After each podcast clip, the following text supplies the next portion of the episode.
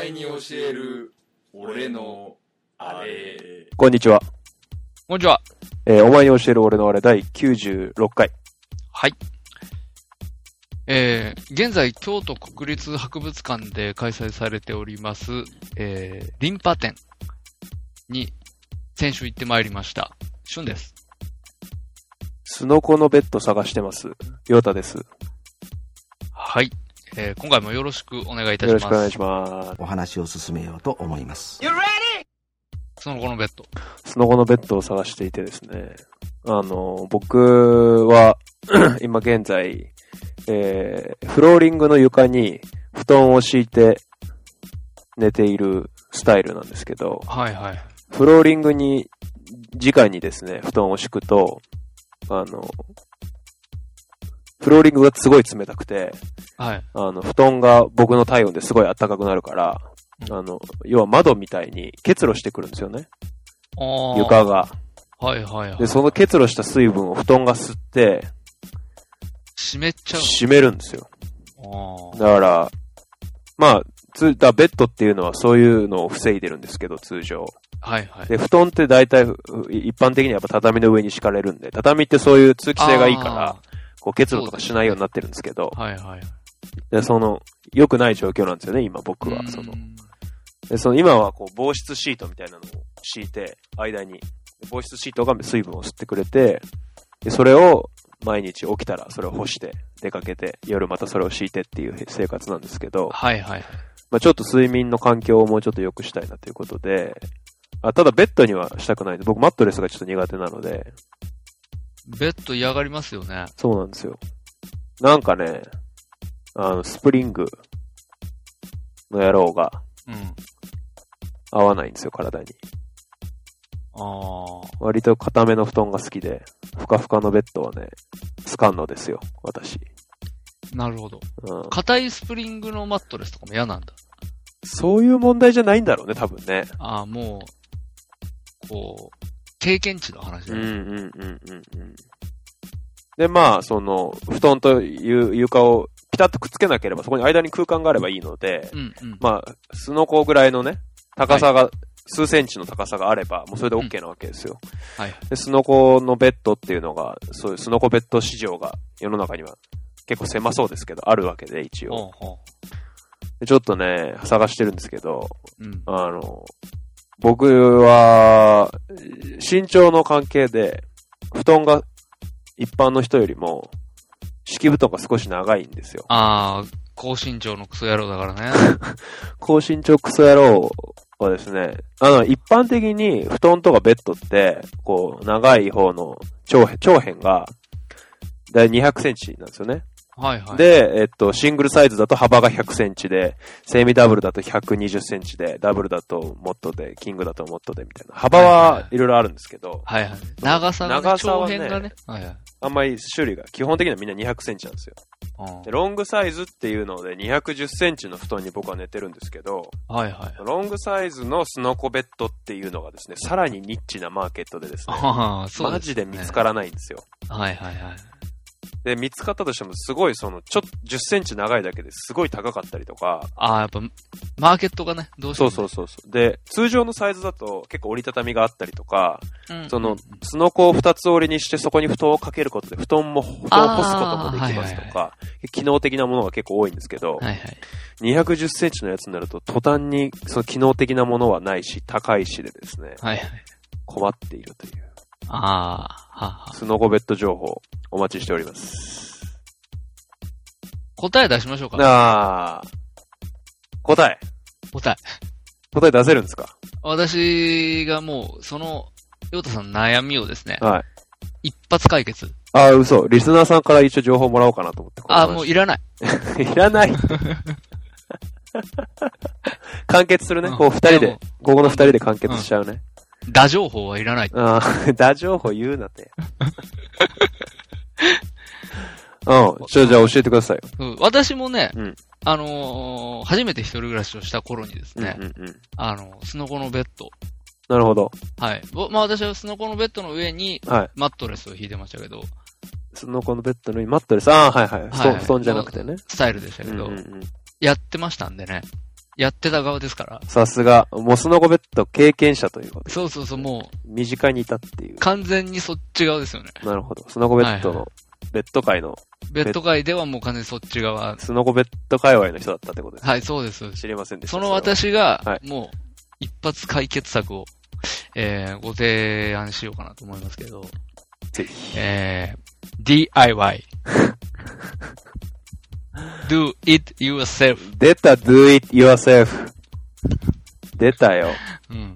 じゃあどうやって作るのっていう話なんですけど、そうですよ。そうそれね、うんすごく簡単な話で、うん。お近くのですね、うんえーホームセンター、おわ、うん材木屋さん。まあ、カインズホームですね。うんでもね、わかんないんだけど、うん俺は材木屋で切ってもらったんだけど、うん材木屋の工具の方が、うん機械の方が、うん精度が高いような気もする。ああ、まあ、カーマとかね、カインズホームとか、にとかよりも、ので、ザンザンザンって切ってもらうのと、まあ、変わんないのかもしれうなんいけうんど、うんうん。すんげえびっちり切ってくれた。なるほどね材。木屋。まあ、そういうのあるよね。うん。まあまうあ、んとにかく、うん。少し厚めの板をうん、うね、ん。買って、え、てか、スノコ買うんじゃなくて、材木買うの そうだよ。あーまあ、聞こう、最後まで。はい。うんだけどう、ん。ね、あの、君、君、君が悪いんだからね。で、ちょっ身長と、何の話ああ、身身長,、長が高いっていうのは。まあ、そうだね。俺も別に好きで身長が高いわけじゃないからうんね。うんうんうんううんん。そう。だから、で、その10センチ長くなってね。10センチ長くなってう、ん。お金が高くなるわけじゃないですか。お金がた、そうそうそうそ結局お金をう。うん。削るためには何をしなきゃいけないかって言ったらう、ん。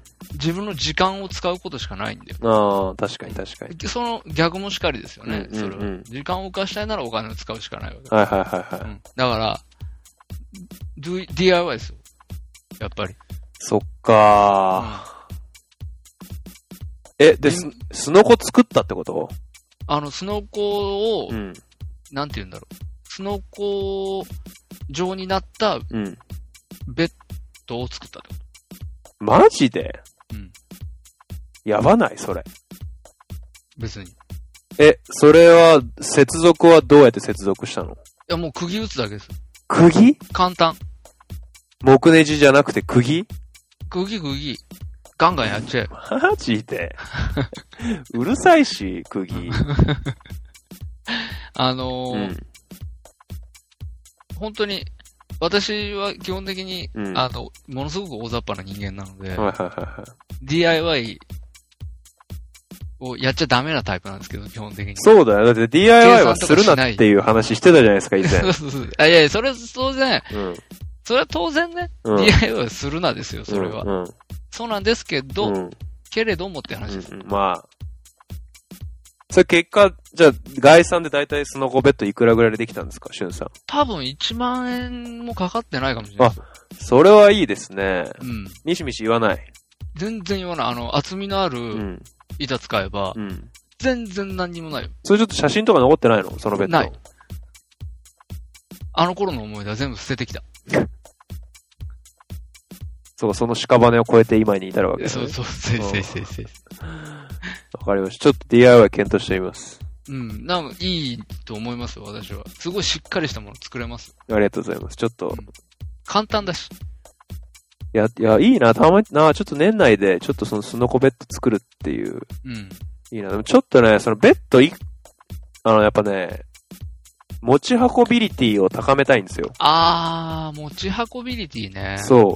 お掃除シビリティをね、ちゃんと担保した上でのベッドにしたいんですよ。あー、そこは盲点だね。お掃除しないからね。で僕、布団のいいところって、畳んでしまえるところだと思ってるんですよ。はいはい、はい。要は、それを干したりとか、その布団が敷いてあるところを掃除したりとかってことができる。あですよーねでそれ、そこは、やっぱり担保した上での、はいはい。やっぱベッドにしたいんですよね。だからやっぱ折りたためるとか、そういう多少こうギミックをちゃんと詰め込みたいので、まあでも別に立てかければいい。 210センチをうん。まあそうですけどね。ガコン。うん。まあちょっと DIY ってそもそも最近頭になかったので、ちょっ検と、討していただいてもいいんじゃないかと思いますけどね。もともとは僕 DIY 割と、DIY 割と好きなタイプなので、ちょっちゃと。んと計算してやれそうですもんね、うんあなたは。そうですね。はいテレビ台とか DIY ですから、うちそうですようね。ん。うんあの、釘も20本ぐらいあればうん。終わっちゃいますからね。釘っていうところがすごいね、なんか。あんまり聞かないよ ね、最近、釘って。木ネジをこう、ウィーンって入れるのならわかるけどね、釘ってなんか。釘だよね、カンカンカンカン。すごいな、中学校の時、中学校とかでしか使ってないね、もう釘なんて。ああ、そうですか。うん。割に私、釘派ですよ。木ネジも使うけど、うんうんうん。結構釘使ってあましたよ。ーまあ、インパクトがね、まずないからね、ちょっとう。ん木ネジ難しいとこありますけどね。なるほど。うん。わかりました。まあ、そういうことですね。ありがとうございます。まあ、み皆さんもぜひ、あの、情報を寄せてください。はい。はい。どうも納得しないみたいなんで。わかりました。ちょっとやってみます。はい。で、リンパ店ですかあ、リンパ店です。しゅんさんはリンパ店に行かれたんですかはい。先週、行ってきましてね、うん。京都の方まで。うん。まあ、私、あの、ハードコア京都っていう話をさせていただいたこともありますし、はいはいはいはい。結構京都は好きな方だ京都好きですよね。な。はい。でも今まで、あの、お寺ばっかり行ってて、うんうんうんうん。一回も博物館入ったことなかったんですよ。あ、京都で。はい。33軒堂の目の前にあるんですけど、はいははいはい。い。私のフェイバリットスポットである。はいはいはい。フェイバリットスポット33件の。はい。あの、一回も入ったことなかったですよねう。ん。はい。で、まあ、ちょっと今回、たまにはそういう京都もあるかなと思って、うんうんうんうん。行ってみようかなと思ってね。ちょっと行ってきたんですけど、すごい良かったです。え、リンパ好きなんですかもともと。あのー、もともとは、うん。うんそんなに興味なかったんですよ。うんうんうん。少し前から、うん。いやなんかそういうのが気になるようになってきてるぐらいのはいはいはいはい。ところなんですけど、はいはいはい。はい。なのでまあ、めっちゃ好きってわけじゃなかったんですけどうんうね。んうんうん。あの、あるじゃないですか。あの、ベタなやつ。降臨の柿つばたとか、はいはいはいはいはい。はい佐賀法律の朝顔とか。はいはいはいはい。ああいうのを見て、うわーって思ってるぐらいでしたうんね。うんうんうん。はい。今回のリンパ店すごい良くてですね。うんうんはい。あのー本阿弥光悦、うん。はいはいはい。えー、田浦屋宗達、はいで、えー、岡田光林、うんうん佐賀法律、うんうんうん。はい。あの、結構な量、まとめて、来てたのでですごく、あのー比較して見れるように工夫もされてて、なるほど。うん、すごいいい展示だったですね。なんか、リンパって、すいません。僕は、昔大リンパ店ってはいはいいはい。うのがですね、東京国立、どうだっけな昔ってほどじゃないけど、少し前にやってたんですけど、そこで僕初めて見まして、まあ尾形光林とか見ましてですね、結構派手だなっていう印象を持ってたんですよね。なんかリンパ、ああ、こういう感じなんだ、みたいな。で、結構僕、しゅんさんって割とこう、なんだろう。割と美術作品でもあんまりこう、ド派手なものっていうよりは少しこう、はいはい。シックな感じというか、はい。派手なものよりも、って思ってたんですけど、はいはいリ。リンパそのものはどうでしたか好き、好きな、好きなんですか結構。そうですね。あのーすごいモダンうんうんうん。なうん表現うん。をする人たちなので、はいは。個人的にはいうん。好きでしたね。なんか、うん、なんか結構本阿弥、なんだっけ、本阿弥声と。光悦の、なんか鬼みたいな絵とかありますよね。結構、ああ、風神雷神か。ああ、宗達ね。そうたつか。風神うん雷神ね風神雷神とかす、もう確か僕、その、かうん以前東京で見たことあるんですけど、はいはいはい。めっちゃ派手だなっていう印象だった派ん手ですね、よ確かにね。なんかとにかくね。うん、結構、よりも、割と地味めな絵好きそうだなって思ってたんですけど、しゅんさん。地味めというかなんかこう、もうちょっとなんかこう、シックな感じのものの方が好きそうだなって思ってたんですけど、意外とこういうのも好きなのねっていう風にそうっすね。思いました。僕見たのなんだろう。大リンパ店っていう名前だった気がするんだけど。まあでも、あれじゃないですかね。全、その時も全部来てたんじゃないですかね。うん。きっと。おそらく。うん。大。大だからやっぱああいうね、はい。こう、まとめて、一括して、うんうんうん。なんかその、集団の絵が見れるみたいなのは、うんやっうんうんうん。ぱ面白いですね。うんうんうんうん。なるほどね。はいうんうんあの、理解が深まるというか、うんうんうんうん。あーと、こう流れも追って見れますし、うんうんうんうんうん。あ、なるほど、なるほどっていうう、ん、うん、感じはありましたね。そうですか。はい。案外好きでした。なるほど。おすすめおすすめですね。ただもう終わっちゃうんで、あ、そうなんだ。はい。だから、まあだし、どうしても京都まで行かなきゃいけないからね。うん、京京都ってやっぱりゆかりの地なんですかねリリンパのこそうですね。あのーお寺とかにう。うん。かかってるところもありますし、はいはいはいはい。まだ未だにね、うんう置いてあるところもあるし、んうん。うんうんうんうん。うんやっぱり、ほ総本山というか、じゃあやっぱ東京よりは京都の方が、こう、まあ、あの、ものもたくさんあるんだと思いますよ。なるほどね。はい。なるほどね。やっぱその時代の人たちというか、うんうんうん。はい、あの、あちゃらの文化がうんうんうん華やかし頃の人たちなんでね。なるほど。はいはい。なので。僕が見たの東京国立博物館。東博の2008年、大リンパ展。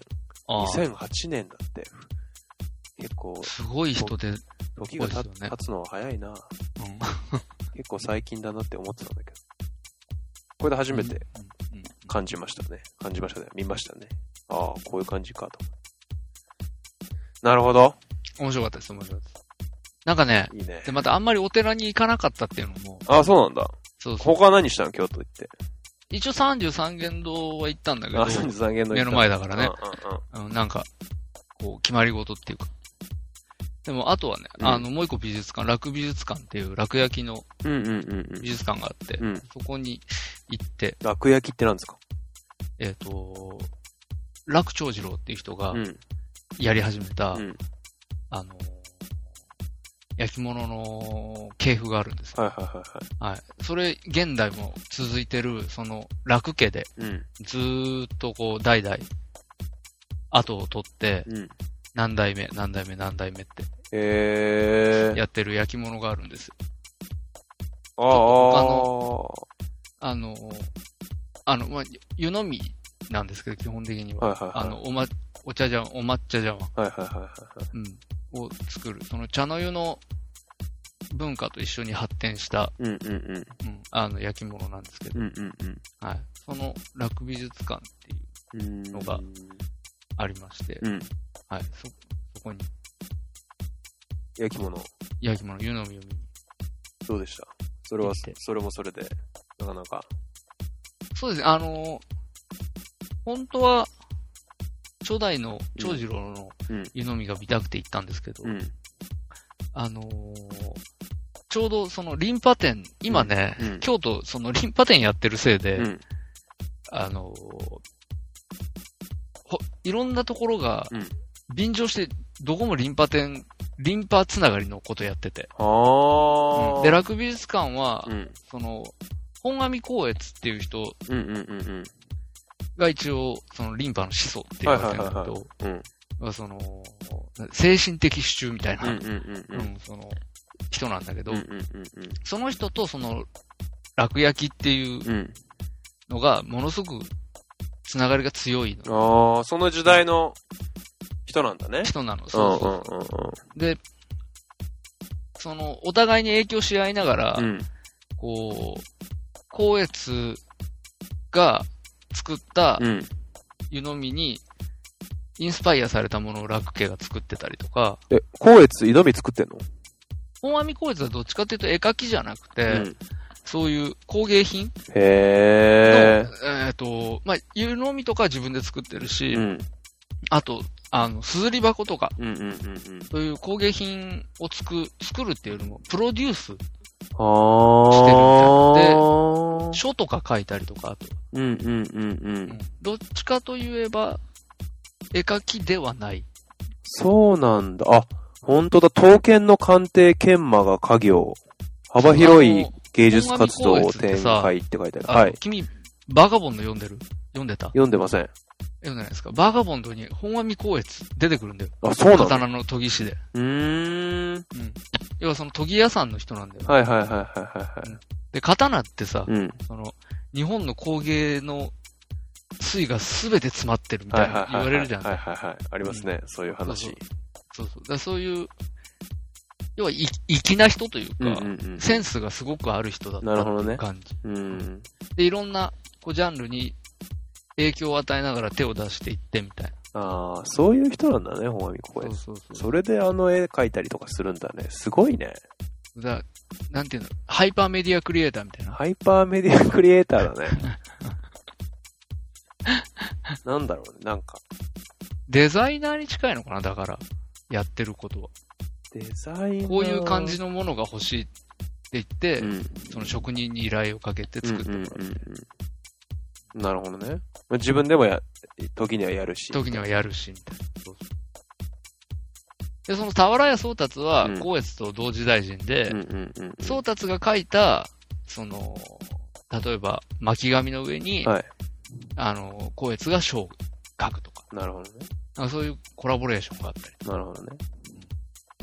面白いですね。ちょっとその面、白いです、面白いです。はいや、400年記念それ、リンパ。い。そうです、そうです。 400年記リ念。ンパ400年記念なので、うん方々で、そのリンパ絡み。で、悲しいことに、うんあのー、楽美術館には、うん要はその、光悦絡みのものばっかり置いてあって、ああ。えー、長次郎の作品が一点もなかったっ一ていう。点もない。すごいね。 そうそう。初代の作品見に来たのになとかみたいな。っなるほど。ていうことがありました。まあじゃあ今年はそういう年だから、まあ、そうなんでリンす。パ楽しんだ。どいた方がいいんじゃないかっていう。そうなんです。なんかブルータスかなんかでもリンパそういえば特集してたね、じゃあ。確か。あ、最近やってたかもやっねて。たね、リンパの特集ね。あとは今あれでしょ。東京では、春画でしょ。ああ、旬がやってますね。春画でしょ、や今ってます。旬が暑いですね。暑いみたいですうね。ん僕の大学の先輩で、あの、建築学科なのに、春画の研究した人いま したね。僕のそれ友人が借り出されて、うん。 ひたすら無限に春画の資料から春画をスキャンし続けるっていう ことをしてた友人がいましたけどね。あのなんか、あのーぐったりしそうだよね。うんああいう春画をたくさん見てるとね。でね、春画、春、別に春画の研究において、その、エエロスとかっていうのは別になんかこう、ね、別軸の話だと思うんだけど、うん。そのスキャンし続けた友人のもう一つの仕事が、うん、あの、こう、陰部にうん黒い紙を貼るっていう、ああ、はいはいはい。ちゃんと資料として掲載するために、でもそれって資料的な価値落ちるんじゃないかな、みたいはいは。ない気がしてましたけど、ひたすら数百枚の春画の陰部に黒い紙を貼り続け る貼ってりいう。続けるっていう。 やっぱりげんなりするぜ。悲しい仕事を頼まれてる人がいましたけ どね。まあ、そんなこともありました。ああ、なるほどなるほ話でしたが。ど。はい。え今回はですね、はい。えーちょっと、床屋について、まあ、床屋散髪について、はいはいはい。えー振り返っていきたいなと。俺が 振り返っていければなって。散髪についての復習です。そうそう、僕、僕のね、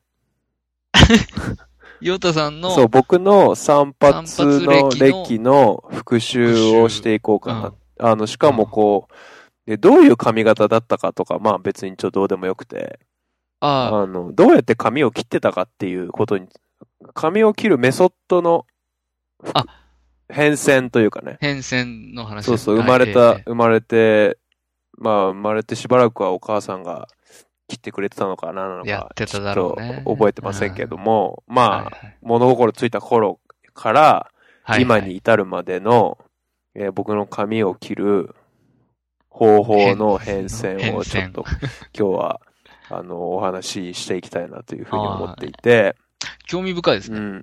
まあ、早速ですけど、ええ物心ついた頃、はいえー僕は、えーまあ、中学、小学校から中学校の2年生くらいまでの間、えーまあ、中学校1年生くらいかな、えぐらいまでは床屋に、地元の、まあ多分1000円800円くらいのえ。はいはい。床屋に行って、坊主にしてもらってました。そうだよね。床屋に行って、とりあえず床屋に行ってとりあえずバリカンが入って、がババババって顔剃りされて、はいはい。帰るみたいな。あもうあ、街、坊主だったんですね。坊主とかスポーツ狩りとスポーツか、狩り、そうです。ああ、やっぱスポーツ狩り、なんかね、坊主っぽい時とスポーツ狩りっぽい時とあるんですよ、写真見ると。ああ、僕がスポーツ狩りとか坊主とかその時々で注文を仕分けていたとも思えないので、はいはい。まだ小学生のエリアなのはで、いはいはいはい。うーん、床屋の気分で坊主にされたり、小屋の親父の気分だスとポーツ狩りにされたりとかしてたのか、いまあちょっとどういう事情だったか忘れましたけどはい、でね、えっと、多分、小学校の3年生くらいまでは親父と一緒に行ってましたね。ああ親父が髪を切りに行くタイミングで一緒に連れてかれて、俺も切られるみたいな。だかな。ら僕に自由はなくて、親父が切りてえって思った時に俺も切られるあ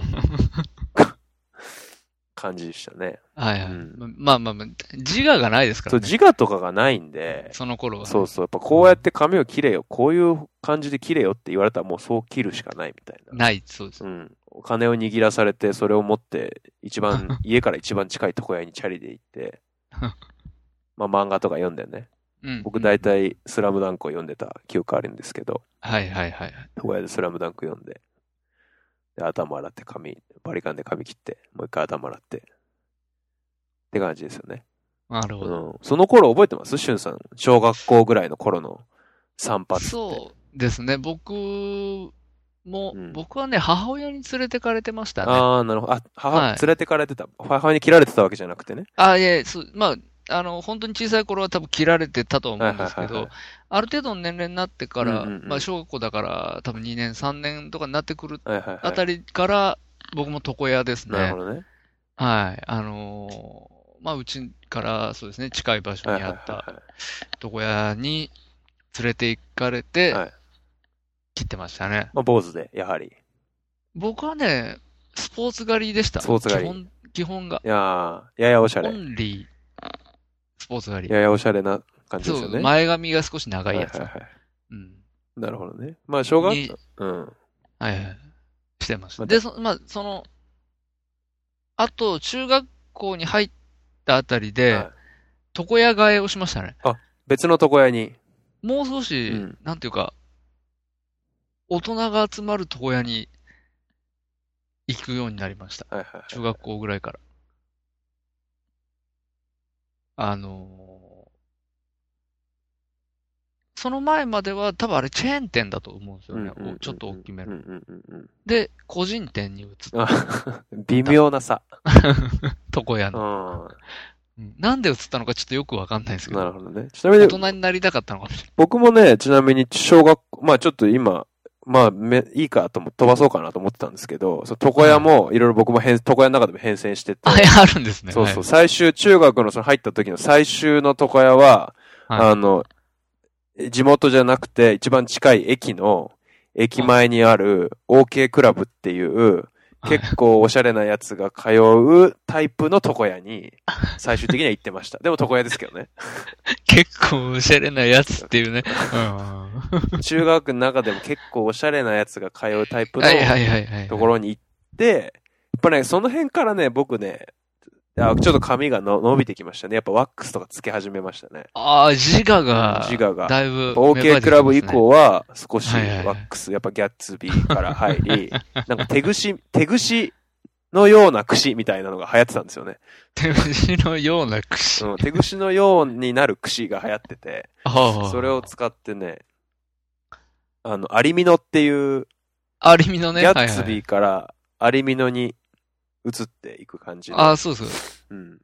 大体。私、現在進行形でアルミノですあ、よ。現在進行形でアリミノ、あの、人の顔が蓋に書いてるあやあ、つそうです、そうであす。、何もうポマードやめたのポマードやめてるでしょ、当然。この長さ。 あなた、あなたいつも私の髪 見てて、未だにポマードやってるって思ってるの変だよ、それ。いや、でも結構短くても さ、パはリッい。とこう、すっげえ短いのあーにパリッとそういう人いるよね7、3人する人いるじゃん。はい、そういう感じ私だとあ思っれちたょっとね、うん苦手なんですあーよ。あれちそうょなっんだと気持ち悪くて。ああ、そうなんだ。まあまやあっまぱあ、長い方がかっこいいっす、まね。あまあ、ポマードなは。るほどね。そうです。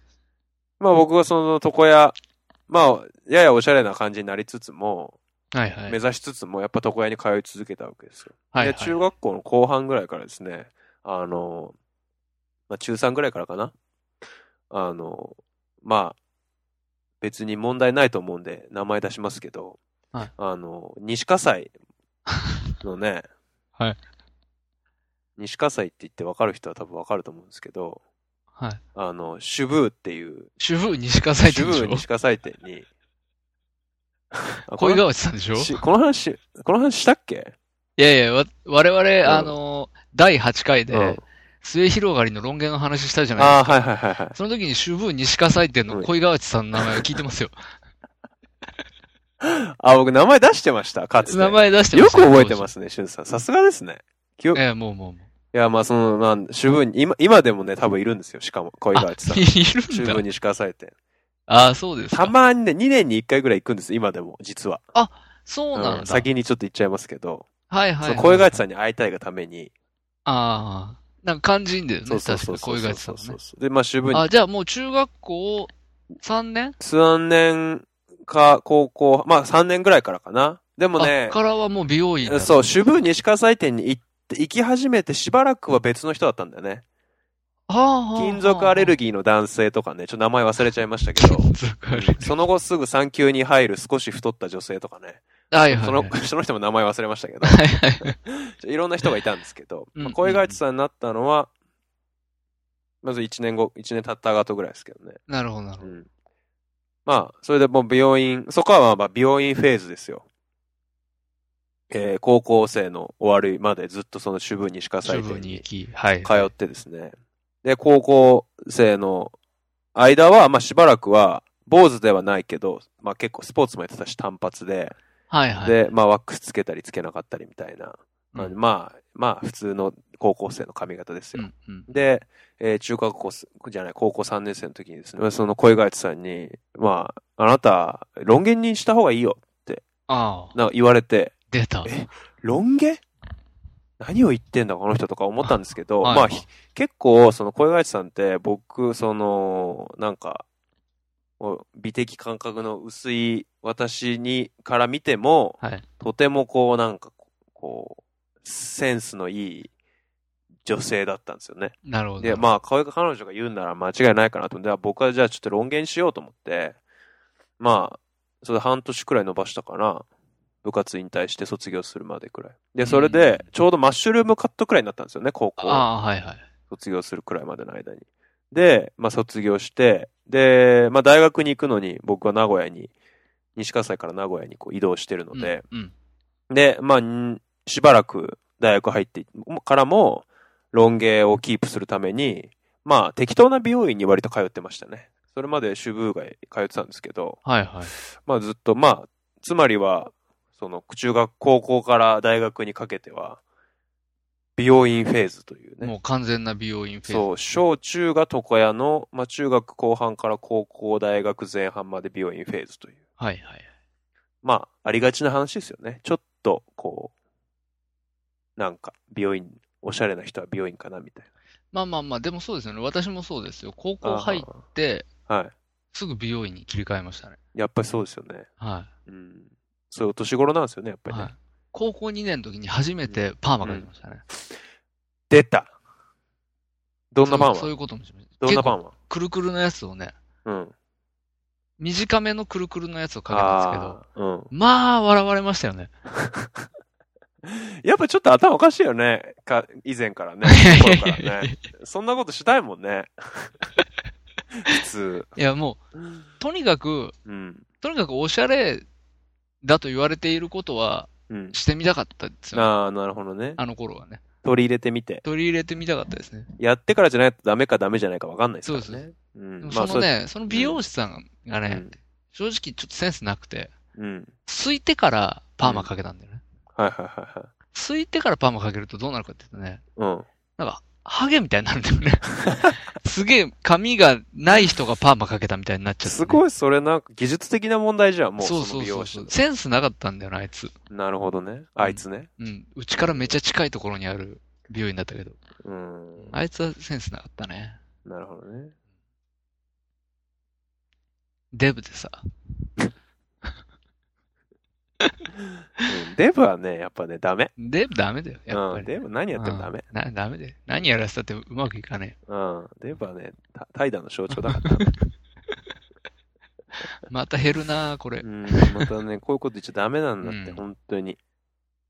そううん。やだめたから方がいい私も高校生になって美容院。うんそこからはなるほどもうね完全美容院フェーズですね。はいはいはいはい。はいやっぱりそうなんですね。はい。うん。でちょっと引き続き、はい。きますけど、はい。えっと、僕、病院通いが大体ですね、大、二十歳、21歳くらいまでかな。しかも、まあ、たまに東京に来てたんで、はい。名古屋にいた頃も、やっぱ東京に来るたびに、主婦西川祭店の小井川内さんのところで切っていたわけですようん。うんうん。でまあ、しょうがなく、名古屋の適当な美容院に行くこともあるけども、うんえー主婦になるべく行きたいみたいな。はいはい。半年に1回なり、3ヶ月に1回なり、主婦に通うみたいな。で、ある時ですね、うーん、22歳くらいかな、こう、カットモデルをね、頼まれたんです。友人、ち知人から、街で声かけられるタイプのカットモデルは基本断ってたんですけど、はいはい。あの、知街りで声かけられるタイプのカットモデルに声かけられるとこすご いね。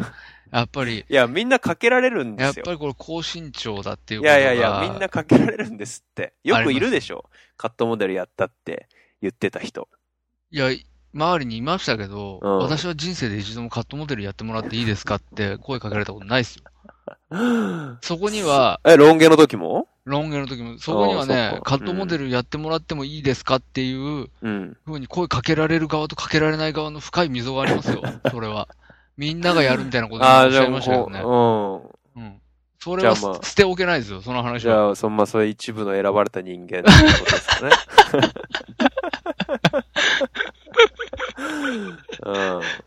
ええまあまあまあ本当に。うん。うん。それは、それはある。うん。うん。まあ、はい友人、だと、あのね。で、まあ、僕、ど、どの年も一緒だし、っていう人が、まあ、美容院に、美容師って専門学校2年か3年で大学生よりも早あ、そうくです社ね。会に出社るん会でにす出よ。ますからね。そうで、まはあい、 1年とか修行して、2年目修行して、はい。あの、なんだ、こう、人形みたいな髪切ったりとか練習はいしはいはてい、しますよねで、徐々に次カットモデルにレベルアップしてとかになっていくんですそのレベルアップの時にですね、とにかくいろんな人を、友達をたくさん集めて髪切りたいから、やらしてって言われてう、ん僕ロン毛だったから、ロン毛って簡単なんですって、レベル的に。ああ、まあまあまあ、でもそうでしょうね。そう、きっ一とね番難しいのは、すごい単発の男性が一番レベル高いらしいんですよう。んうんうん難しい。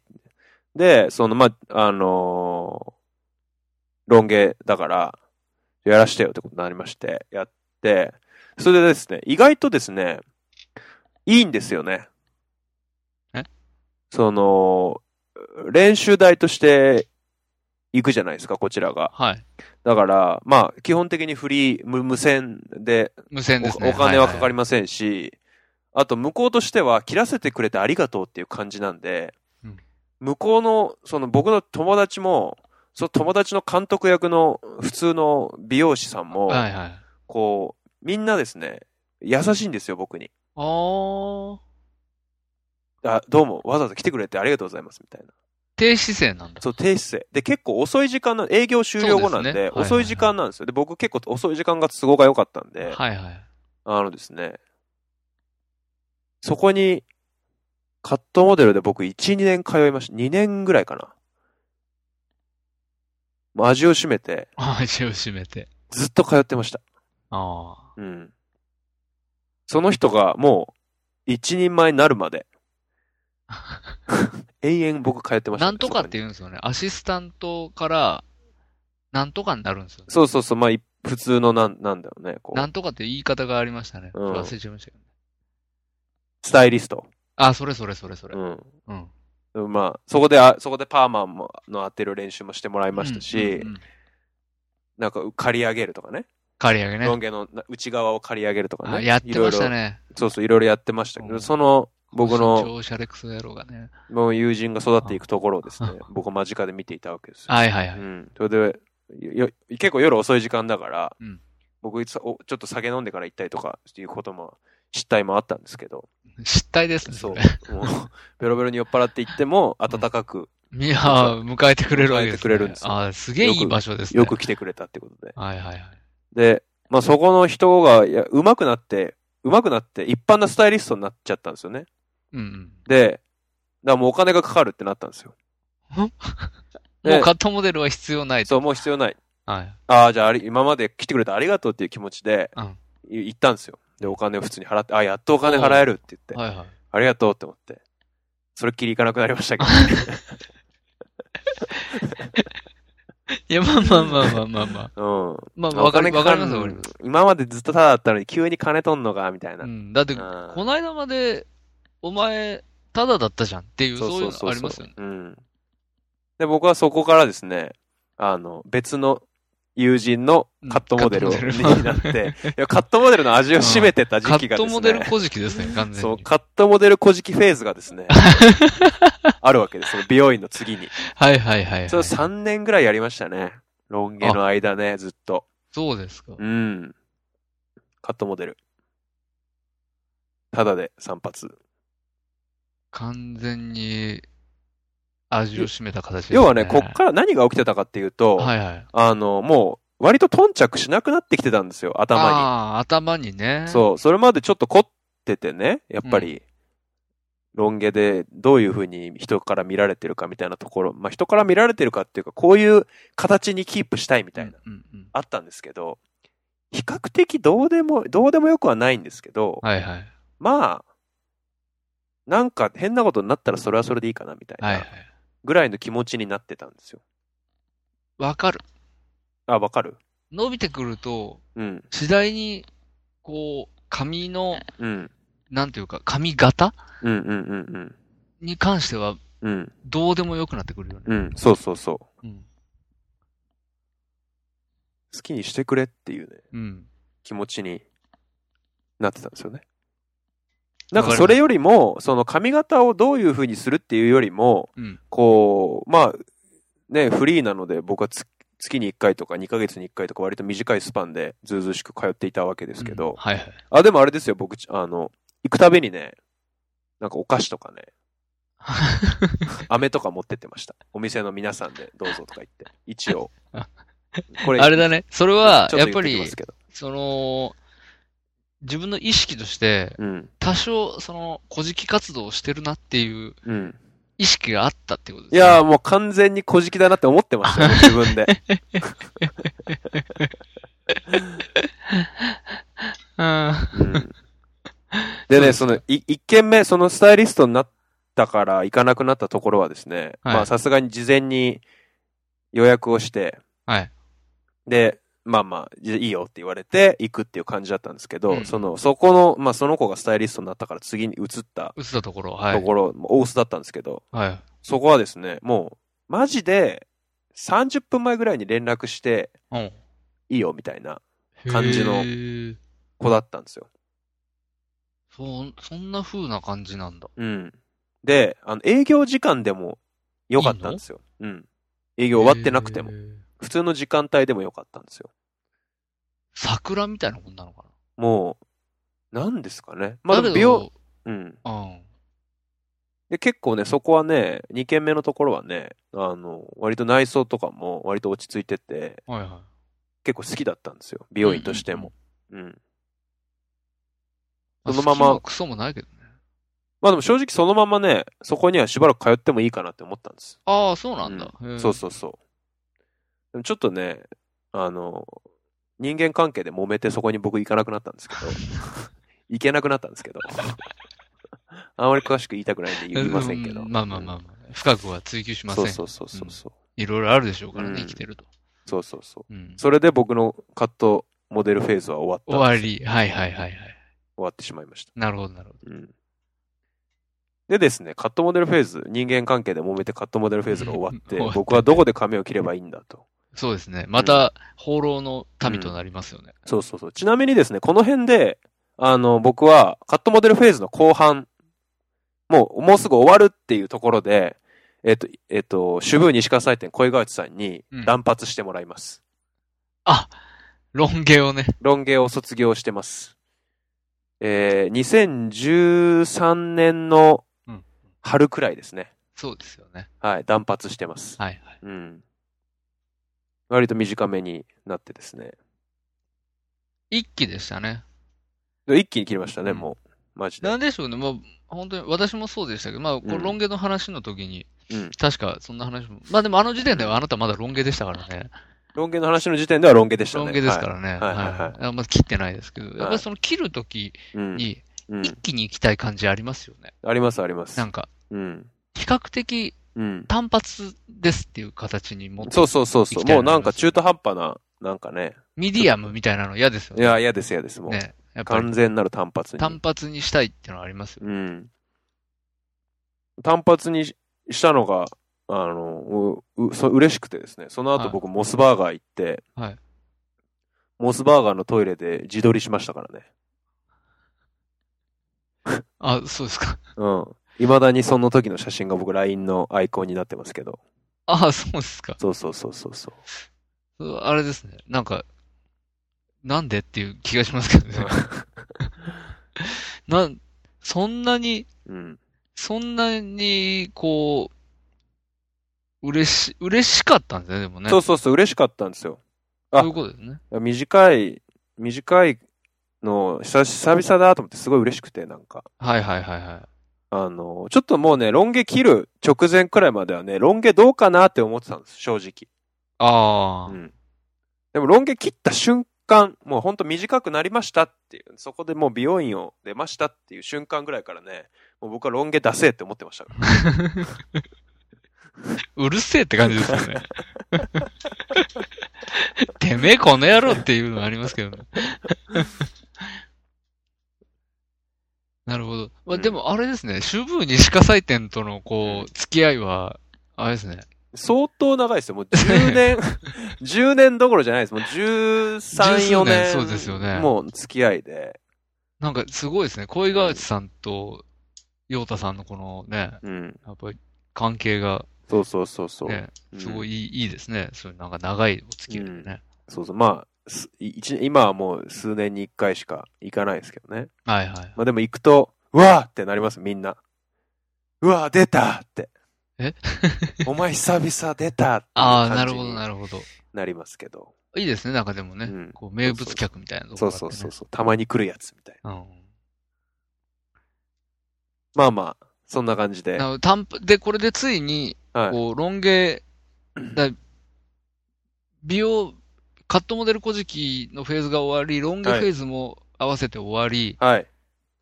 ていうところまで今やってきたわけですね。どこ、どこまでやってきまして、はいはい。えー、ここもう、こっから大事です。あ、ここからこがっからが大事です。大事。はいはい。大事、本番です。はいはい。 そっからですね、僕は1000円カットフェーズに入り ます。だよ、1000円カットあだよ。の ね、世の中には1000円カットっていうマーケットがありまして、キはュいはいービーハウス。いキュービーハウスですね。あマ多ーいでケすねットっていうのが、一社独占な気がしま すけど。やいや、キュービーハウス以外にもね、1000円カットって結構あるんですよ。ああ、そうなんですか。まあ、キュービーハウス確かに全国、全国でも世界展開してますけど、キュービーハウスは。みたいですねはいはういん世界展開していて、まあ、おそらく大きな、一番大きなシェアを持ってる、1000円カット大魔人のキュービーハウスなわけですけれども、はいはい。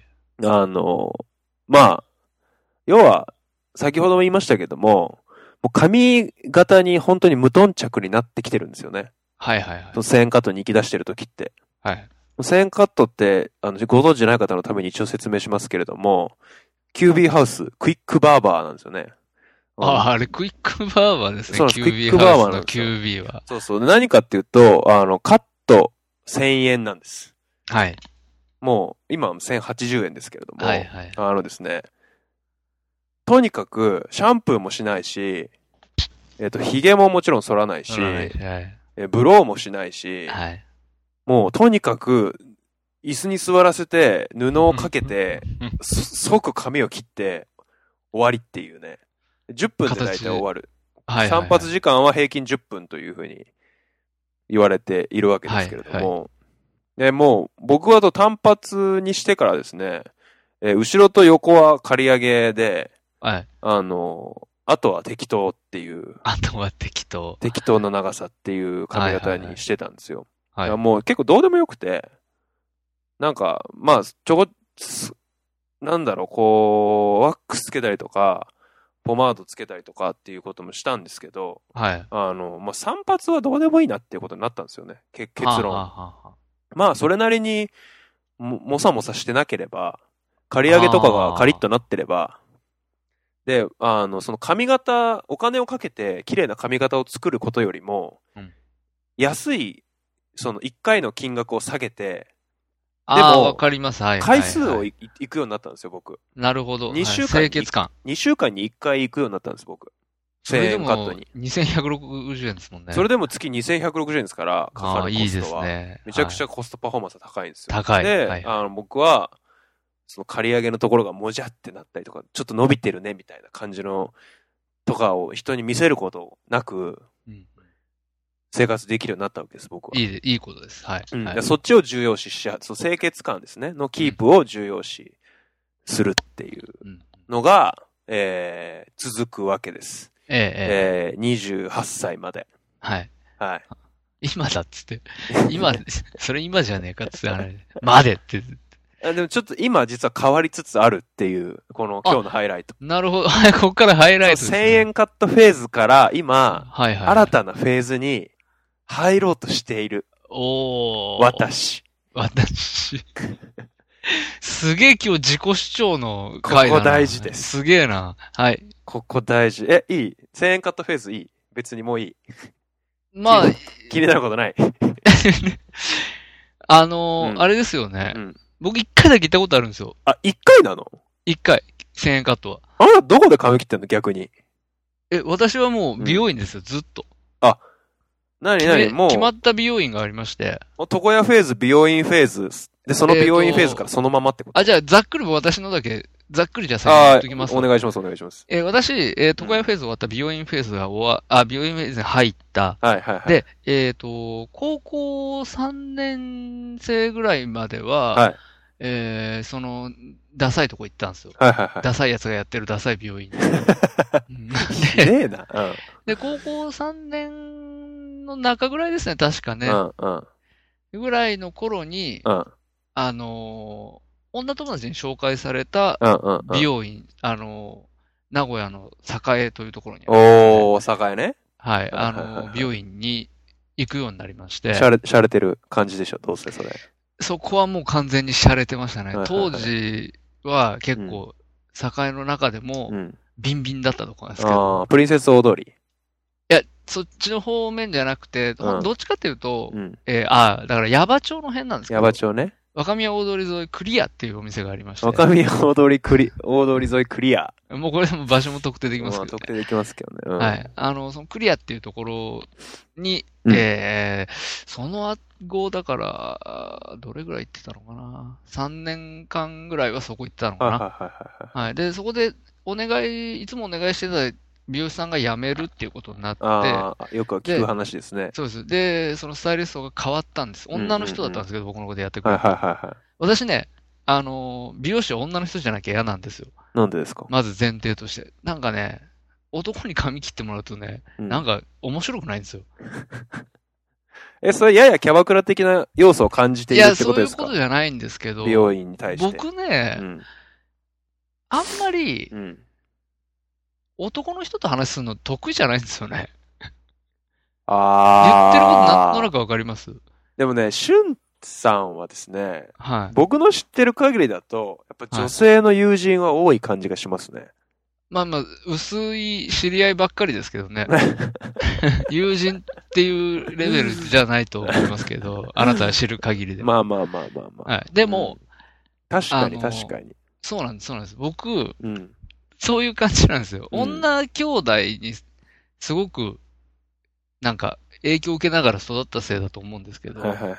僕、上に姉が二人いますけど、はいはいはい。その、姉と結構たくさんコミュニケーション取ってきたから、うんうんうんそのせいもあって、うん。うん少し年が上の女の人とのコミュニケーションが一番楽なんですよ。ああ、なるほどね。うん。なるほどね。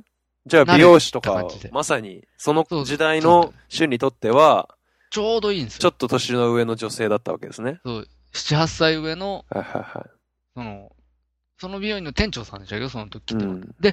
そのスタイリストが男の人に変わったんですよ。はいはいはい。そしたら、まあ、この人がね、おしゃもう喋りも、ファッションも全然面白くない人で、なるほど。そう、で、すぐ、僕もその後一回行って辞めたのかな。うんうんうんう。うんん。ああ、やっぱダメだわ、と思って行くのやめて、うんうんそこから僕はロン毛フェーズに入るんです。うん。あ、そっからロン毛ね。あ、嘘嘘。え嘘ごめん、嘘ついた。嘘です。違、はいう嘘嘘。ごめ、うんん嘘嘘嘘。その前からもうロン毛フェーズだったわ。はいはいはい。ロン毛にパーマとか、そうそうそう、当ててもらってたのはいはいはは、いその女の人だったかはいら、はいはそうそう、そうだ、もうロン毛だ、その子。だからロン毛だったから、い。はい。病院行っても行かなくても、正直どっちでもよかったんですよ。まあまあまあ、そうですよね。ロン毛ってそうなんですよね。そうそうで、うん。もうどうでもよくなってきて、うん。そっから美容院行かないフェーズですね。なんですか行かないってなんですか切らないってことですか一切。一切切らなくなって、うん。多分1年半、2年すごいね。強烈だね、それ。ぐらいはほったらかしでしたね、確か。す強烈だね。はい。で、毛先も切らないから、あんまり伸びないし、うんうんうんうんう。ん。ってのを、結構続けてて、すごい。はいで、今行ってるところに変わったんですよ。はいはいはい。それは今の僕の、あの、ワイフうんうん。の紹介で、ワイフ。現ワイフ、X 彼女、現ワイフね。現ワイフ、うん現ワイフと付き合い始めた頃にはい。髪切ろうかなっつってはいはいはい、その、このその人のところに行くようになった。それはその人が個人でやってる小さなお店で一人でやってみえるんだけど、うんうんうん。うん。それ今でもその人に切ってもらっていると。なるほどね。まあそういう形ですね。ワイフといえば、こんちょっと前にアメトークかなんかで、奥さんのことをなんて呼ぶかみたいな話やってましたね。ああ、そうですか。なんだっけアメトークだっけアメトークかななんだろうね。見たいや、見てない。あ見てない。やってたんです結よ。果、どういうあれだったんだろワイフ。う。ワイフ。やっぱワイフなんだよね。うん。ワイフ。ワイフ。言ってるワイフって。うんまあ言わないよね。言わないよね。うん。妻がもう言わないね。結局嫁さんがって言っちゃってるんだよね。うん。ひよ、ひよってるよなと思う。まあ、そこは言い日な和がら日和だよね。うんそれでやっぱワイフって言ってかないと。ワイフって言っていかないと、うん慣れないからね。ダメですよ。あ、まあまあ、そうそうそう。で、そうなんです。で、その、そこに初めて行った時に、はいロン、1回目の来店で、うん。あの、超ロン毛を超短髪にするっていう、気違い、気違いだなって思われるよ ね。めっちゃ嫌がってた。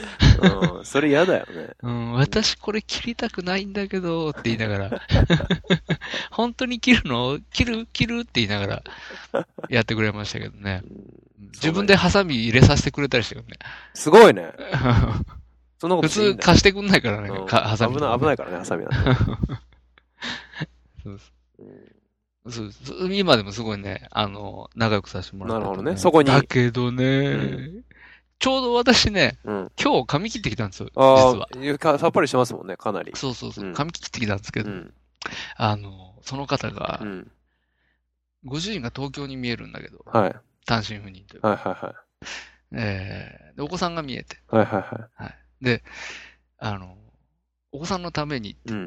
東京に行こうかなって、うんうんうんであの、お店を辞められるかもしれない。うんうん。ああ、悲しい話がね、悲しいね今日舞い込んできてね、それは悲しい。そうこれ悲しいことがね、二つ、その店がなくなるっていうこととね、うんまた東京に人が取られたっていうね、ああ、なるほどね。ほん旬の周りからどんどん人が東京に行っちゃうか そらう。そうそうそう、と人が東京に搾取されていくっていうう。ん私の周りの人間が、そういう人生を歩んでますけどね。そうですよね。はい。まあまあまあ、そう、そういう感じです、私は。なだるほかどら。うんはい。で、たま、一回、うん要はその、どうしても美容院行くとお金もかかるし、うんうんうんちょっと横を、その借り合いが伸びてきたのうんをうんうんうん縮めたいだけだったつうんっていう思いで。でうん。行ってみたんですよ、キュービーハウスに。はいはいはいはい。いいじゃないですか。はい。うん。えーあの座らされましてうんね。うんうんで、ただ、やっぱりね、私ね、うん。ずーっともう美容院生活も長かったし、はいはいはいはい。ああいう床屋っていう感じのところに行くのも、すんごい久しぶりだったはいわけはいはいはいですけど、はい。もう中学校卒業してから行ってないわけはいですはいよ。はいはいはい。十数年ぶりに行ったんでうすんよ。うん。ああいう場所に。うんうんうん。そうするとね、まずね、オーダーができないっていう。どういうことどういうことどうやで、しかも、うんうんその今行ってる美容院の人には、うん。オーダーってほとんどしないでやってるああ、まあまあまあ、そうだよね。もうあの、適当に、ちょっと短めではいはいはいはい。借り上げて、それでお願いしますって言うあと、ーあーいい感じに仕上げ出てくれたわけ。け。それが、なんていうの一から思いを伝えなきゃいけない。そうそうそうそこの人間関係が気づけてもいない相手に。う。うん。全くできなくてね、うん。己のコミュニケーション能力のなさを実感したんだけど。なるほどね。そう。なので、全くひどい仕上がりで返されまして、それはちょっとトラウマになりますね。トラウマになりましたよ。うんもう絶対行くかって思いましたもんね。なるほどね。はい。なので、私はね、うんその、髪切るっていうよりも、うん。そこに発生するコミュニケーションが楽しければ何でもいいって今は思ってる。ああー、はいはいはいはい。だから正直髪切ることは結構どっちでもよくて、はいはいはいはい。はい。っていうのはなるほど正直ありますね。まあまあ、ちょっと、それてますけど話が。 1000円カット、まあ僕1000円カットにかれこれ3年くらい今通ってますけど、はいはいはあの、ちょっとじゃあ1000円カットにもし行かれる方、はい。ちょっと行ってみたいなって思ってる方に、はいコツを、あ、お願いします。 1000円カットで、あの、注文をする際のコツを。うんコツ。はい。通常美容院だとやっぱりちょっとなんか雑誌とか置いてあって、なんかこんな感 じで、そうそうそうそうちょっともうちょっと上の方は短めで、まああとはちょっといい感じにみたいな、注 そう注そ文れの仕それ。方でいい感じにやってくれるんですよ。それそれでそ俺、れ。キュービーハウスの人たち って、10分で終えなきゃいけないから、はい。はいご。ちゃごちゃ言ってねえで、短くするんです よ。とにかく。あの人たちって。はいはい。だから、何が必要かって、うんお客さん、こちらとしては、あの、ふわっとした注文しちゃいけないんですよ。あ、そうそうそう、思った。ぐもうね、。めちゃくちゃ具体的な注文をしないと、キメッキメの。そう。だから例えば、僕で言うと、僕がキュービーハウスの椅子に座ると、今日どどうされますかって聞かれると、えー横と後ろは3ミリの刈り上げにしてもらって、はいえー長い部分に関しては、えー5ミリ短くしてください。うーあとは、えーちょっと量が増えてるとこはすいてください、みたいな感じで、でもそれは2週間に1回行ってるから、その注文で成り立つんですよ。はいはい。要は2週間で伸びた分だけを切るみたいな。はいはいは いはい。 5ミリ伸びて5ミリ切ってと5ミリ伸びて5ミリ切ってみたいな。うん髪型を変更するっていうことはね、あの、キュしなーいビーハウスではしない方がいいと思いますね。あの、維持、いいし。維持。2週間分伸びた毛を切ってくださいっていう。あうあ、んなるほどね。だからか超具体的に注文する。うんうだん。からおすすめの使い方としては、やっぱ美容院で髪を切りました。それを維持するために、次美容院行くまでの間に、でも2ヶ月とか経つと伸びちゃうじゃないですか。そうなんです、そうなんです。までの間に。に、つなぎで行くっていうのはが、いはいはい。 2週間前に髪切ったんだけど、その2週間前の状態に戻してくれとうん。いう形の注文の仕方であれば、あ、じゃあ全体的に5ミリずつ切ればいいんだね、みたいな。向こうの人もわかるので、なるほど。具体的な注文をするのがおすすめです。あであ。しないと、みんな変なことになります。大体。そうなんだよはいそうなんだよ。がっかりしますよ。が本っ当にか。りしたんだよ。想像をできない髪型になりますからね、急に。なあ、本当だよ。びっくりしたんだよ、俺。あの、本当に、襟足とうん。サイドをうん。短くしてほしいって言って、で、うんトうんッうプ、んトップはもうあんまり触らなくていいかうん。うらっん。うん。うん。て言ったら、うん本当にトップは全く触らずに、うん。うん。うん。で、サイドはまあ、ある程度ししきちっと短くしてくれたんだうけど、ん。襟足ね、うん一直線になったんだよね。そうなるよ。うん。うん。やっぱ美容師さんってすげえなって思うんだうけど、ん。襟足のこのカーブに合わせうてん。はい、はいはい。徐々に長さをこう変えて、はいはいはい。こう、ちゃんと、後ろ髪、後さりげなく斜めにこそう、なるよね馴染むようにこう、う、うん。は形に馴染むようにカットしてくれているはんいだよはいね。はい。これがねう、ん。キュリハウスってね、うん。そういうことしません から、ししませんから、彼らは。あの、襟足がね、うん。毎一文字うん。なりますなよ。、なる。うん。ああ、ちょっとね、もう行かない。そうですね。はいはい。そう、まあまあ、うん。そう。まあまあ、っていうの、ような、私はね。まあだから少し安いっていう代わりに、やはり少しこうね、やっぱハードルはありますよ、キュービーハウスって。そうそうそうう。ん。あの、指名できないし予約もできないんで、そうそうそう。あの、人、この人いいなって思っても、もうその人に当たることない し、運良くないと。そういうことですよね。こ関係も気づきようがないですよね。気づきようがないですあれはね。だだからもう僕はキュービーハウスであればどこでもいいと思ってたんで、なるほど。もう、ここ、もう複数店舗ありましたね。僕が行くスキュービーハウスあなるほどなるは。ほどもうどこ行っても一緒なんで。同じとこ行っても同じ人当たんないんで、うん どこ行っても一緒なんで。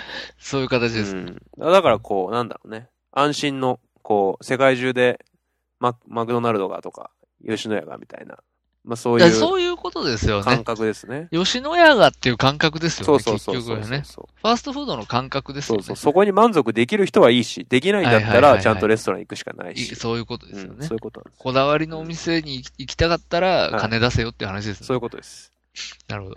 はい。で、あの、新しいフェーズにまた。でですね、えヨダさん入ったということでーまあ、キュービーハウスに行って、まあ、今でも行ってるんですけど、はいはい。新しいフェーズに入ってるんですけど、はいあの、その新しいフェーズがですね、えー、床屋フェーズです。あ 戻ったっていうね。回帰しました。床屋に。来ましたね。床屋行って、美容院行原点っ回帰て、ですねカットモカットモデル行って、1000円カット行って、また床屋に戻るっていう戻っね。た。うん。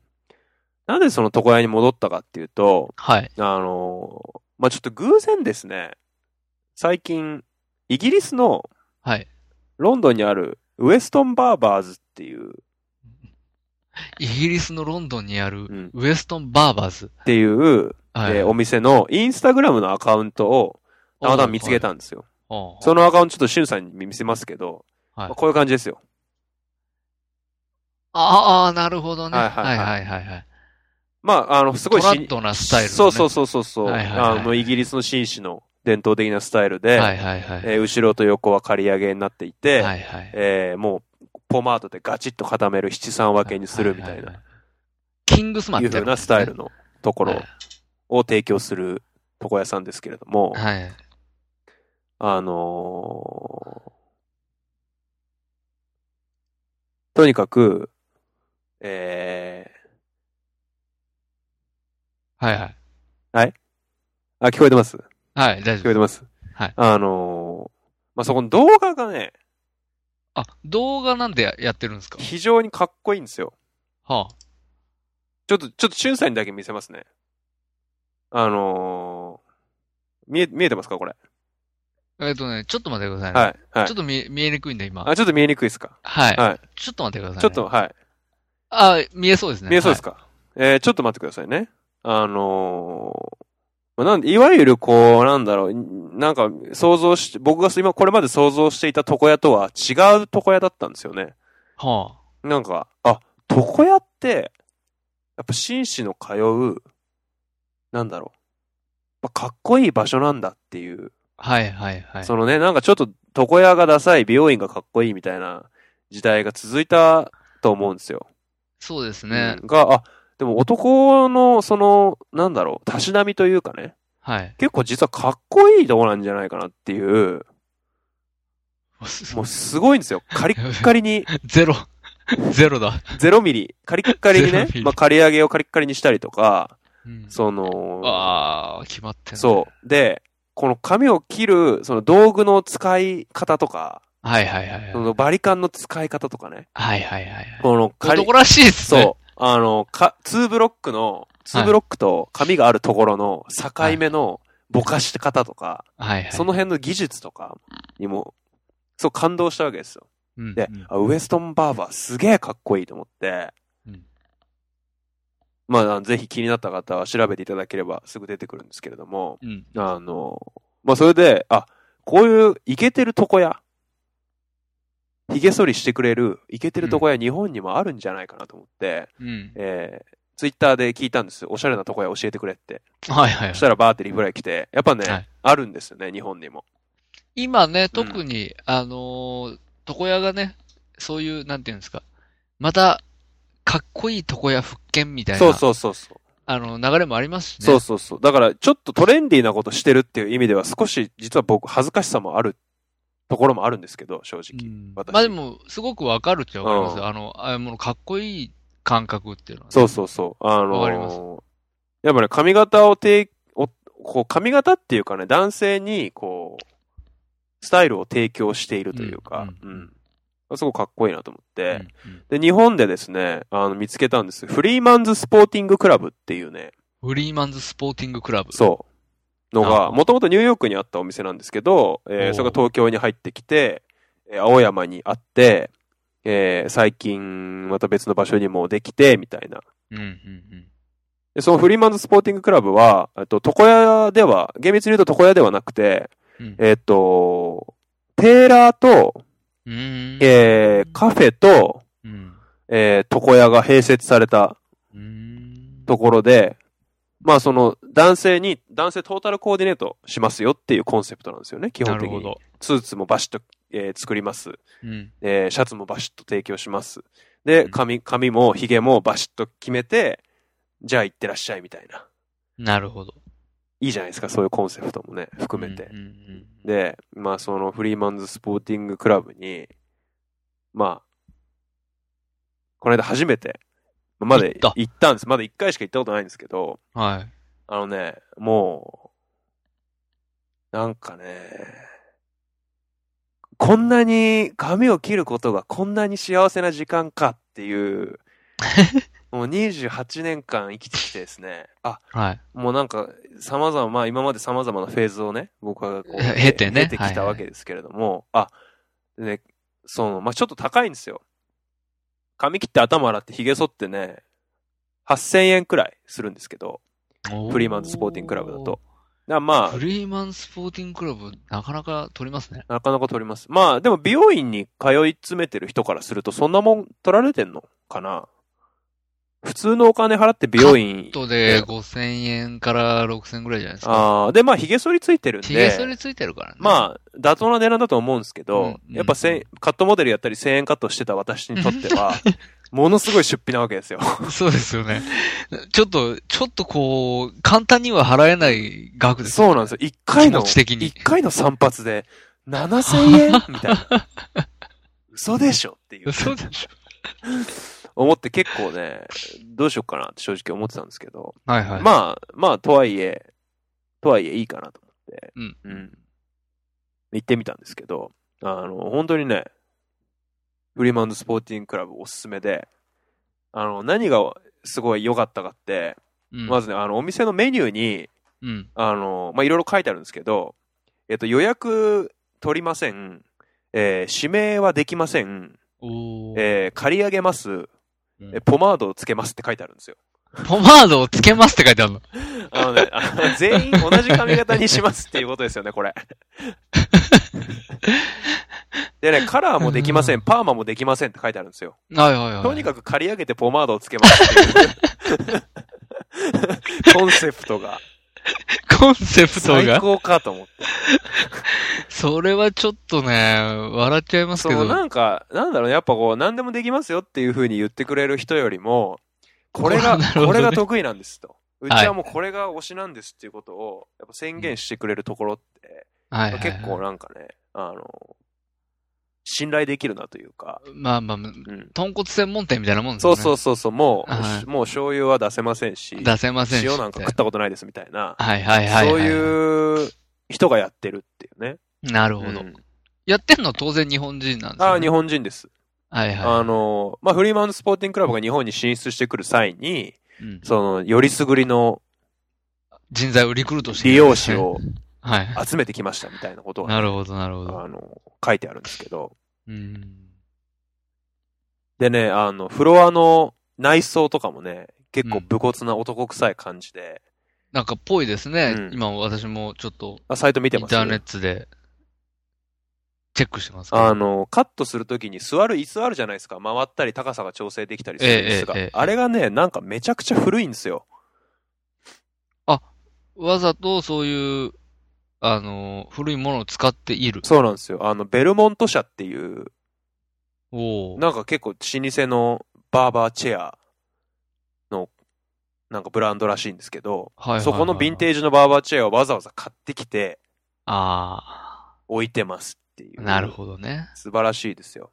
はいはい。で、ちゃんと、あの、もちろん、まあ、カットはね、もちろんこう、バリカンでガッと刈り上げて、うんささっとこう、上の方はささっと切って、はいはい。 綺麗に切ってもらって、え、もうし、はいあの、髪型がね、完全なアシンメトリーになるんですよ。そこで切る。僕も今なってるんですけど。 そうですで、よそのね。なぜか、なぜアシンメトリーになるかっていうと、はい。ポマードで七三にした時にバランスがいいような髪型になってるんですよ。うん、まあまあまあ、かなと思いましたよね、うん今ね。あの、あのね、もう、完全にこの横とか、左側の横の髪の長さと、右側の横の髪の長さが全然違うんですよ。全然違う。ポあの、ポマードで七三にしないと変な髪型になるっていう、状態にうんうんうん。されてるんですけどなるほなるほはいはいはい。まあ、その、ささっと切ってくれて、で、その後、髭剃りも、あのちゃんとこう、なんていうんですか、ウェットシェービングっていうらしいんですけど、うんあの、いわゆるあの、泡立て器で、こう、パパパパパパ、はいはいはいカタカタカタカタあれカタね泡立てて、で、顔にわちゃーって竹でね、かわけーって乗ってね、あれ気持ちいいよめっね。ちゃ気持ち、あれね、僕久々にやったんですよあれやったこと、久々、しばらくやってないでしょ、旬もあれ。やってない、もう十数年やってる。あれれね、もう、凄まじく気持ちいいですよ。あーウェットシェービング。気持ちいいだろうね、あれ。で、、僕ちょっと髭生やしてたんですけど、はいもはうい。全部剃ってくださいって言いました、その時。ああ、気持ちよ気すぎ持るちよすぎて、ここどなどうしますヒゲ残しますって言われたんですけど、あもう全部剃ってくださいって言って、 少しでもこのウェットシェービング楽しみたいと思って、全剃りしてもらった。まあ、そんなね、1週間ぐらいで伸びる程度の長さだったんで、別にはいはい。良かったんですけど、で、まあその道具もね、一個一個バリカンとか、あと櫛とかも、すごい綺麗な道具を使っていて、ももう、なんだろう、こう、隙がないんですよね、見ていて。、うんこう、シャンプーとか、まあ、ポマードはクールグリースでしたけど、うん。はいはい。あのあ、やっぱりクールグリーンですよクールねグ。リースでした。ああ、だからこれ間違いないんだっていう。あら間違いないんですね。鶏のクールグリースでした。一番硬いやつ。一番硬いやつうんあでの、す有ね。無を言わさずあれをつけるっていう。はいはいはい。一番硬いやつはね、僕でも使うのを当時はばかりましたからね。まず、強すぎて。うん一応聞かれるんですけど、あの、ポマードをつけしていいですかって聞かれますから。 あの、どうしますかとかじゃなくて、つけるかつけないかみたい な。もう本当にそね、うかこちらにあまり多くの選択肢はないので、なるほど。逆に楽といえばうん楽なところもあるといえばあるんですけど、みんながあれですね、コームを持ってないといけないっていうね。肛門を常備しないといけない髪型になります、まず、ケツ、ケツのポケットもしくは胸ポケットにあの、コームを入れてから店に行った方がいいですそね。。うそうそうう。でコームもね、わ、ちょっと名前忘れちゃったけどね、すごいね、感じのいいコームがあるん感ですじよのいい、あ、バクスタバックスター。ー。はい。 っていうところのね。あここれですね。うんあ、ありますありますね。うん別光っぽいやつですかね。そうそうそうそうそう。はいはいはいバックスターのコームをね、使ってはいて、なるほまどあ。それを買った、買うといいですみたいなこと言ってましたけど、ああああ、うん。高そうですよね。 高そうです。結構しそうですよね。ロフトでいいです、僕は。ロフトで、うんそう、ロフトのね、あのコーム超いいかっこいいし、超いけていいよね。シルバーのコうームん。。そうそうそう。あれずっと使ってますよ、僕。うん一。回あれ、紛失したんで2本目ですけど、あ私も一回紛失してあ本当ですかもう一個買奇い遇ですね。はい。やっぱり、いいですよね。。いいですすよ、あれはね。非常に。わかりまうす、わかりんま。すなるほどね。まあまあ、、それで、えーフリーマンスポーティングクラブに通おうと。うん、思っていらっしゃるわけです。もう今は、一回試しに行ってみようくらいの気持ちで行ったんですけど、もうはい僕ははい一発でファンになりましたので、はい。ここに通い、ただ7000円っていう額を、うん。これまでと同じペース、2週間に1回払い続けるのは、やっぱりメンタルがやられるので、はいはい。フリーマンズスポーティングクラブに1ヶ月ぐらいに1回通うと。で、間で1回 QB 挟むっていうはいはい。まあいいですよね。スタイルで行こうかなっていうふうに思ってるわけ思だってます。っていうね、うん。あ私の散髪のー歴散史髪の歴史でしたね。はいでした。最新、最新の、あの、床屋事情までそ網羅するようなう、ね。そうです。もうあのいね、い、いい回でしたね、これ。あの、ほんと、男性はね、やっぱね、床屋行った方がいい。週にも言うけど、あああのね、床屋行った方がいいよ。でも男がやるんでしょまあ、フリーマンズスポーティングクラブにはね、男しかいなかったね。そうでしうょ、ん。うん。俺はね、やっぱ体育会系じゃないからね、苦手なんだな、そういうとこ多うん分。でもね、男性がやるね、所作とかね、ビチッとした仕事ってね、やっぱ見てて気持ちいいですよ。ああ、まあまあまあうまあんまあまあまあ。確かにね。もうね、なんかそのバリカン一つ入れる作業でもね、うん。もうね、すごいんですよ。迷いがないし、あ見ててすごい気持ちいいですよ。ギュッと動いてピッて止まるみたいな。ああ、なるほうど。ん。もうすごいテキパキしてますし、はいはい。あの、髪をこう、避ける布あるじゃないですか。はいはい。謎にデニムなんですよ。 ここ。謎、謎にデニムで分厚くて重いっていう。なんか、か、まあ、かっこいいんでだけど、確かに。で手出すとことかもちろんついてなくて、うんうん。もんう、こう、てるてる坊主みたいに、もう、鏡を見つめることしかできない。雑誌読むとか、そういうこともできなくなるんですけど、うんうんうん。まあ、なんかね、いいじゃん、いい、いいんですよ。かっなんかまあ、デニムである意味がどこにあるのかはちょっとわかんないんですけど、うんう。ん、重くて、かっこいいっていう。ううんん。ちょっ、うんうん。俺ね、やっぱりね、わかるんだけど、うん多分苦手だわ。あー、ダメフリーマンスポーティークラブイ。ケイケすぎてダメイケイケすぎて、あー特にそ、のデニムのかけるやつ。うんデうニムかけるやつダメん。俺はね、うん苦手だわ。そうか。多分。だから、もし俺が床屋行くにしても、分。あのーオールドスクールなね、うん。うんうんうん。あの、創業 50, 50年みたいな。あーでも、ある意味ここも、イギリス的ない、イギリスではオールドスクールなんですよ。ニューヨークでいやだけはどオールドスクールなんですよ。だけうど、ん。デニムでかけてくるんでしょデニムかけてきます。うん。うんそれは乗れないでしょ。なんでデニムかけんだそろうのっ感て。じ乗れないなんか。いや、そう技術しっかりしてると思うんだけうんうんど、うんうん緊張すんじゃん、まず。結構ね、緊張は確かにした。そうでしうょん、。した、確かに。俺もういいもん、緊張するところ。正直。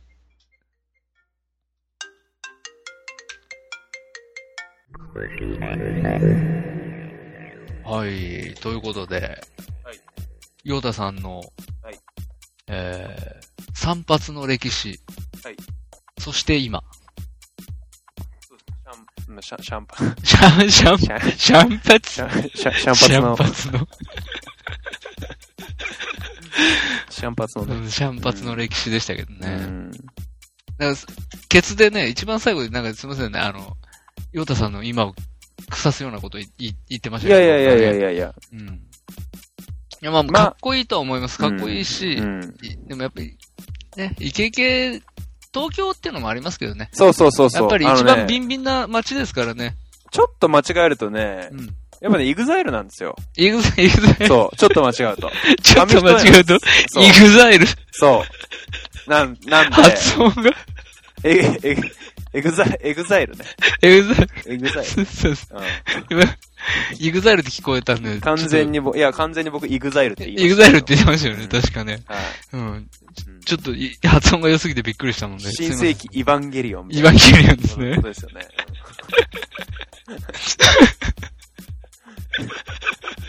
はい。うん。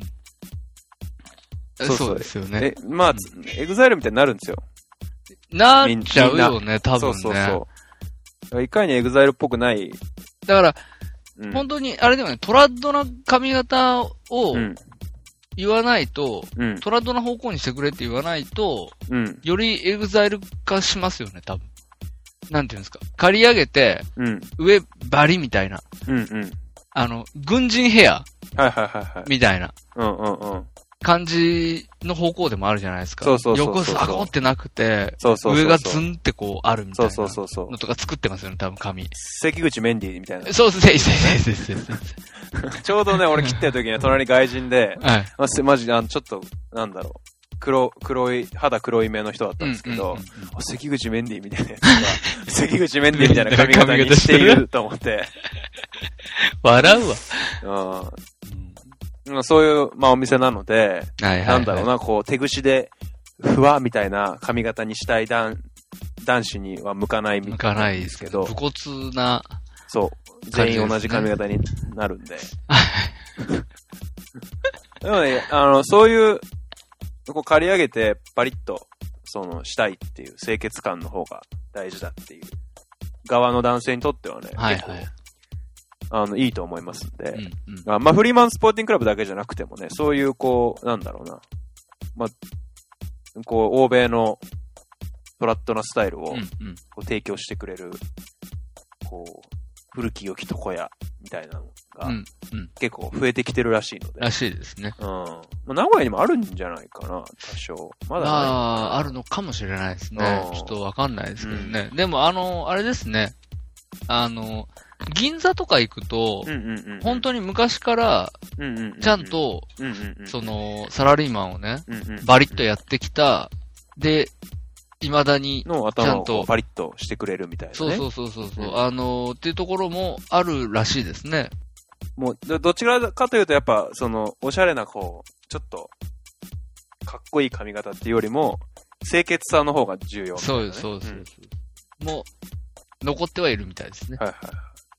まあ、そういうところに、その、美容院に行ってる男男子に対して、一回ね、こう、顔剃りしてくれる、めちゃくちゃ熱いタオルを顔に乗せてくれる、はいはいはい。あの、耳毛の、耳毛も剃って綺麗にしてくれるっていう、こう、往年の床屋に行く、た試しに久々に行ってみるっていううんうん。のをね、ちょっとおすすめしたい。なるほど。男は床屋に行け。おー今回強いですね、メッセージがね。男は床屋に行け。ああ、なるほど。まあ、だけど、やっぱりそろそろですよね。その流れとして、時代の流れとして、はいはい要はい。はもう、美容院がうん全てを食い尽くしたかのようなはいはいはい。勢い。を見せる中ですよ。はいはいはうん。やっぱそれもだいぶ収束してきてい。う、んうんうんうん。またもう一回床屋に帰るっていうう、ん。時期的にはすごいなんか納得いくタイミングな気がしますよね。そうですよね。はい。うん。床屋に帰ろうっていいですね。ちょっとキャッチフレーズ。ああいいですね、床屋に帰ろ床屋に帰ろう。とタイトル床屋に帰ろうにしようかな。う。 そしたら散髪の 歴歴史もクソも ない。あ、確かに。 確かに床屋に帰る前提になっちゃうね、うんやっぱ散髪の、シャンパツの話にして くだシさャンパツの話にい。はい。します。してください。はい。あ、なるほど、なるほど。はい。いやそいやんなの、良かったんじゃないですか。ありがとうございます。いい、いい情報が発信できたんじゃないですか。うん。そんな散髪のね。はい。うん、最終的にはまあ散髪のすすめみたいな、床屋のすすめみたいな話になっちゃいましたけれど床屋のすすめみたいな話にも、なりましたね基本的にはやっぱ僕の散髪の歴史を聞いてほしいっていう回はいはい。 でしたという感じですね。ですね。はい。はいなるほど。はい。じゃあ、はい。次回の、第97回オマニエルの話しますそうですね、そろそろ、あの、予告をしとかないと。残り100回、残り100回じゃない。いつ100の回。第100回まで残り4回うわぁ。すごいね。話し ますうん。また 前も、前、このさ、100回が近くなるにつれてさ、そういやするあと、あと4回ですね。すげえ、あと3回になりましたけどね。それをさ、 くでえわ。うん結構不毛っていう。そうそう。面白いけど、うんまだ何 も、まだ何も考えてないっていう。100回に向けて。しかも、うんうん毎回言ってるわ、つって。いや、あとに、うっとうしいな、やっぱりでも。うん毎回言ってんの。で、90、そのあと100回に対して、うあと100回 じゃん。もういいや97回んは、あれ、えーおおおシネマですね。おシネマ。はい。はい11月度のおシネマを、はい。えー予定しておりますので、はいえー作品の方、はい。ご紹介お願いします。あ、ああ、僕が。ああ、しましょうか私。あ、お願いします。わかりました。はいえー次回おシネマで扱う作品はですね、はい。えー、グラスホッパーでごグざいまラす。スホッパはい。えー、グラスホッパーです。伊坂幸太郎原作。ー。出た伊坂映画。はい。えー、主演が生田斗真。はい。えー、その他、平成ジャンプの、えー、す、いや、す、山田ね。山田、 山田良平、良介、涼介。良介。で、浅野忠信。うん。うん。いいね。えー、その他、もろもろですね。うん。えーキャストも。麻生久美子出てますよ、あなたの好きな。そう、久美子、麻生。うん。これはね、うん麻生久美子、うん。いいね。うん。なんか、うんあれですよね。キャスト割に、割に有名な奴ら多いみたいな。おい、だって、吉岡秀隆が出てま吉す岡から秀ね。隆。吉岡秀隆はでもね、やっぱ、はえさ居酒屋映画に吉岡秀隆ありみたいなとこは、ああ、そういえば出てましたね。はいゴールデンスランバゴールデンスランバーの時に出てー。ましたはい、出てましたね。結構僕ね、あの、まあ、伊坂幸太郎の映画が面白いか面白くないかは一旦置いといて、はい。あの、彼の作品に吉岡さんはね、合うと思う、結構。ああ、うん。トーンが、そう、トーンが。話のトーンとそうそうそ彼の存在がちょうどいいぐらいでう。すちかょね。うどい。いい具合だと思はあ、はあはう。うん。あ、あるかもしれない、それは。そうでも確かに。結構そこは、ま、いい、マッチしてるなって。浅野忠信はね、ちょっとね、強いかなっていう気がするんですよね。んそういう意味ではん。うん。まあ正直うん、あ、いやいや、いいや。うんもう、すすいません。実はお互いもう見ちゃってるんでね。そうそうそう。はいはいはい。あまあまあま感想に行きそうになっちゃいましたけど。まあまあまあそれはまあまた次回に撮っときましょう。あ。はい。はい。ぜひグラスホッパー見て、はい。